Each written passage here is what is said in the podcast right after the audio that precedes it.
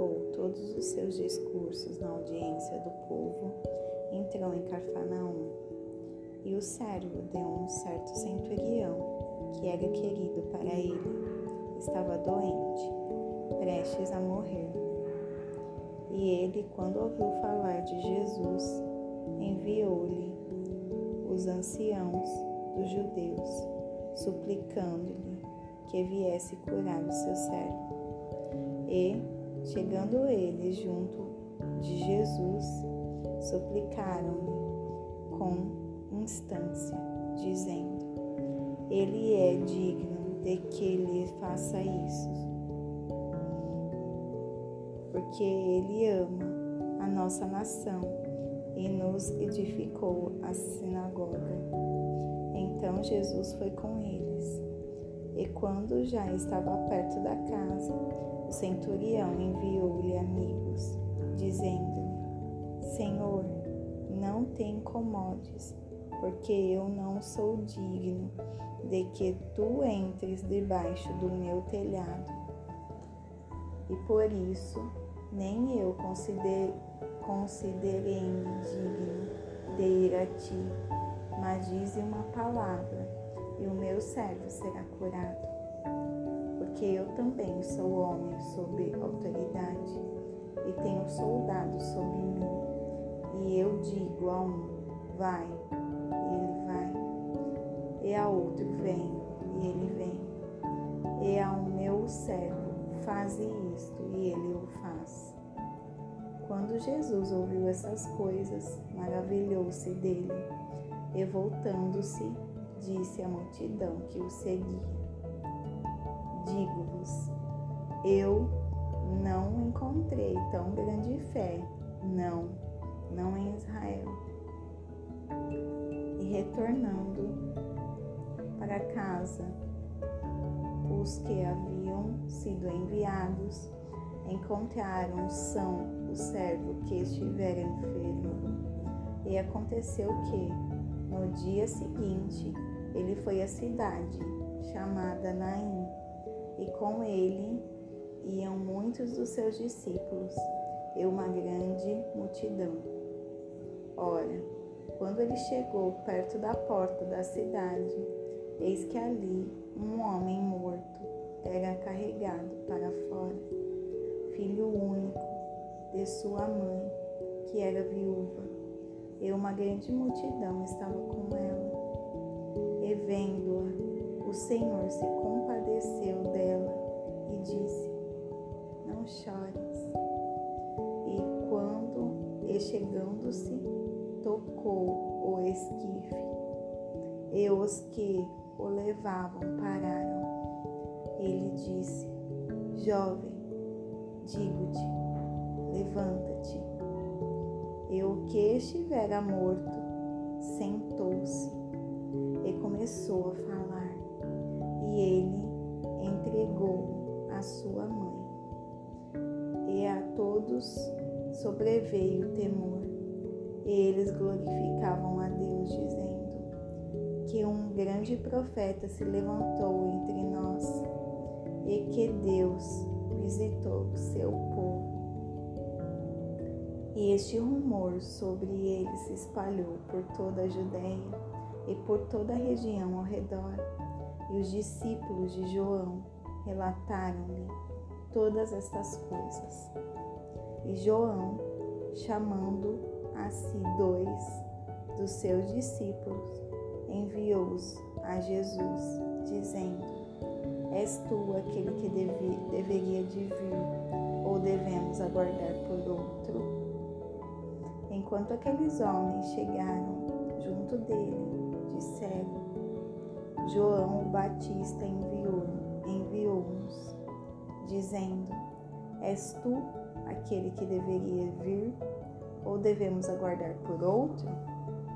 Na mesma hora ele curou a muitos de suas enfermidades e males e espíritos malignos, e a muitos que eram cegos ele deu a visão. Então Jesus respondendo-lhe, respondendo, disse-lhes: Ide e anunciai a João as coisas que ouvis e vedes que os cegos vêm, os coxos andam, os leprosos são purificados, os surdos ouvem, os mortos são ressuscitados, e aos pobres é pregado o Evangelho. E abençoado é aquele que não se ofender em mim. E quando os mensageiros de João partiram, ele começou a falar à multidão acerca de João. O que fostes ver no deserto? Uma cana agitada pelo vento? Mas o que fostes ver? Homem trajado de roupas finas? Eis que aqueles que vestem roupas esplêndidas e vivem delicadamente estão nos tribunais reais. Mas o que fostes ver? Um profeta? Sim, eu vos digo, e muito mais do que um profeta. Ele, este é ele, de quem está escrito: Eis que eu envio o meu mensageiro diante da tua face e preparará diante de ti o teu caminho. E eu vos digo que entre os nascidos de mulher não há maior profeta do que João, o Batista.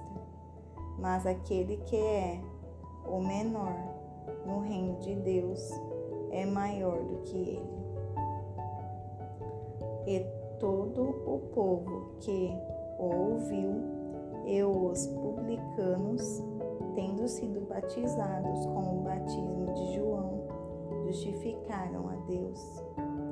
Mas os fariseus e os intérpretes da lei rejeitaram o conselho de Deus contra si mesmos, não tendo sido batizados por ele. E disse o Senhor: quem, pois, eu comprarei os homens desta geração?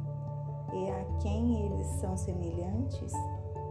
Eles são semelhantes às crianças que, assentadas nas praças, chamam umas às outras e dizem: Tocamo-vos flauta e não dançastes, cantamo-vos murmurações e não lamentastes, porque veio João Batista que não comia pão, nem bebia vinho, e dizeis: Ele tem um demônio.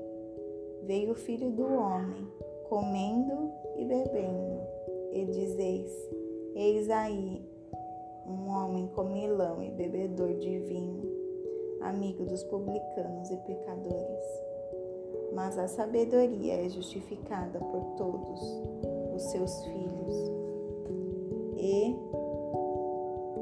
um dos fariseus desejava que ele comesse com ele. E ele, entrando na casa do fariseu, reclinou-se à mesa. Eis que uma mulher da cidade, que era uma pecadora, sabendo que Jesus estava à mesa na casa do fariseu, trouxe um vaso de alabastro com ungente e ficando atrás de seus pés, chorando, começou a derramar lágrimas sobre os seus pés e enxugava-lhes com os cabelos da sua cabeça e beijava-lhe os pés e ungia-os com o ungento. Ora, quando o fariseu que havia convidado viu isto, falava consigo, dizendo: se este homem fosse profeta, saberia quem e que tipo de mulher é esta que o toca, pois ela é uma pecadora. E respondendo, Jesus disse-lhe: Simão, eu tenho algo a, a dizer-te. Ele disse: Mestre, diga. Havia um certo credor que tinha dois devedores. Um lhe devia quinhentos denários e outro cinquenta. E, Não tendo eles com que pagar, perdoou a ambos.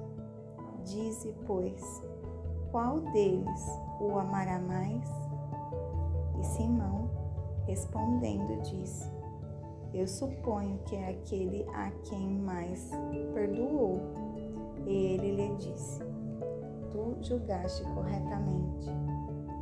E, voltando-se para a mulher, disse a Simão: Vês tu esta mulher? Eu entrei em tua casa e não me deste água para os pés, mas esta derramou lágrimas sobre os meus pés e os enxugou com os cabelos de sua cabeça. Tu não me beijaste, mas esta mulher, desde que entrou, não parou de beijar os meus pés. Tu não ungiste a minha cabeça com óleo, mas essa mulher, com ungento, ungiu os meus pés. Por isso eu te digo: os pecados delas, que são muitos, lhes são perdoados, porque ela muito amou. Mas a quem pouco é perdoado, pouco ama. E disse-lhe: Os teus pecados são perdoados.